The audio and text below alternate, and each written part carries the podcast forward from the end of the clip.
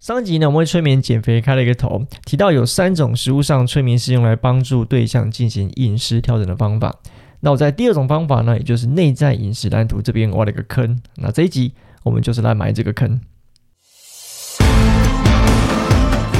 欢迎来到潜意识实验室，我是潜意识骇客 Mac Day，让我们去探讨潜意识的神秘世界吧。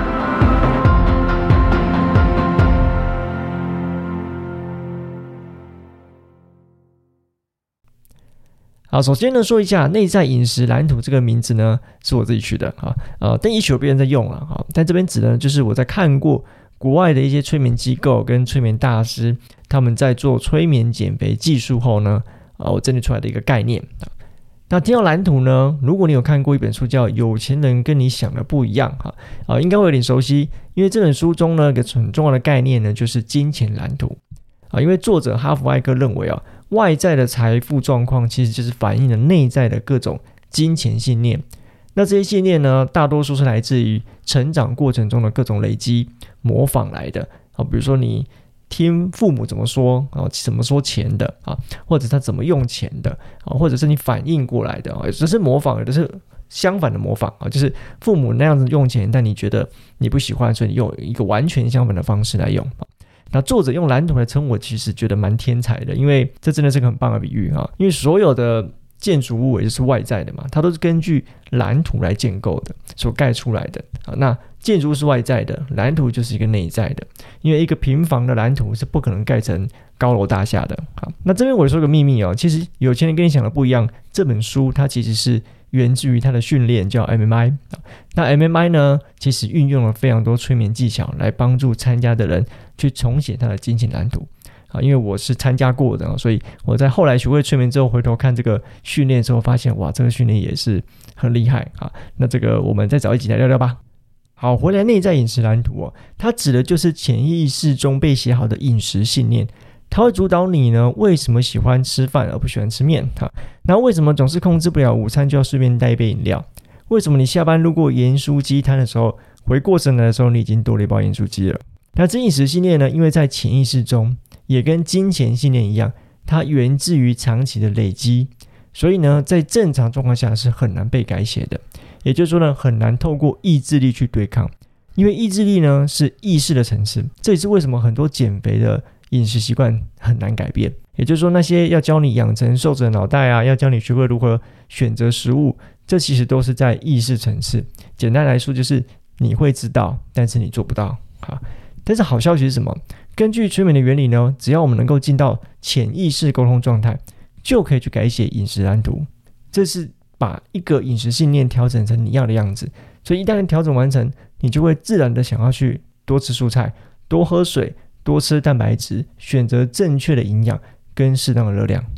好，那这样的动力呢，就会跟你原本想吃盐酥鸡跟想要去吃麦当劳那样一样的自然，一样的强。OK，好，那食物上怎么进行呢？首先呢，我们要区分一下饮食失控的原因。那这边呢，我根据呢被 Discovery 探索频道多次邀请进行催眠实验的一个美国催眠大师。汤姆·斯利夫，Tom s l i v e r 他其实也在早年有来过台湾协助过催眠的征训哦，其实是蛮前卫的，因为在那个早期的时代，那他将饮食失控者呢分为三种，第一种是情绪型的，第二种呢是条件反应型的，第三种是潜意识型的。好，我们先来说说看情绪型的，情绪型呢其实就是因为情绪而吃过量的人，好，我们身边应该很多这样的人吧，也许。自己就是，像是遇到什么压力啊、烦恼啊、失恋啊、孤单啊、无聊，甚至想要奖励自己啊，这不一定是负面的，也是正面的情绪，是想要奖励自己，好，或是惩罚自己。总之呢，是因为情绪而去吃东西的人，因为他会透过大吃大喝来缓解、来降低他这个情绪的感觉。好，那另外一种呢，叫条件反应型，也被称为是习惯型。这种呢，就是小时候被养成的饮食习惯。好，最常见什么？爸妈说。啊，这个你如果碗里面的饭没吃完，你又会娶到麻子老婆啊，就是麻子脸的老婆哈。我不晓得你有没有听过这件事情啊？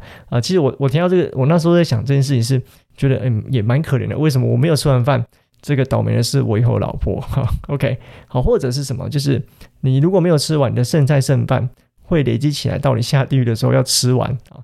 我不晓得你们有没有听过这样的这种爸妈在恐吓小孩，但其实原因是原意是小朋友要珍惜食物啦哈，但如果变成一种有罪恶感，它就会形成一种限制性的信念。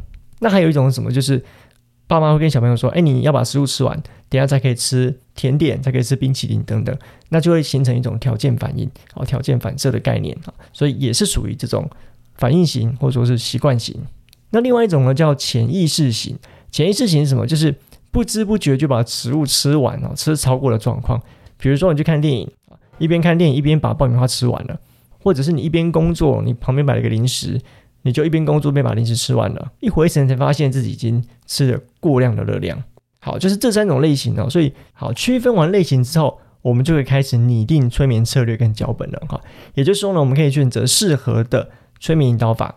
每个人的适合的催眠疗法可能会有点不太一样，好，或者是每一个催眠师他自己擅长使用的催眠疗法有点不一样，好，我们可以根据自己根据对象来去设计，或是选择你使用的催眠疗法。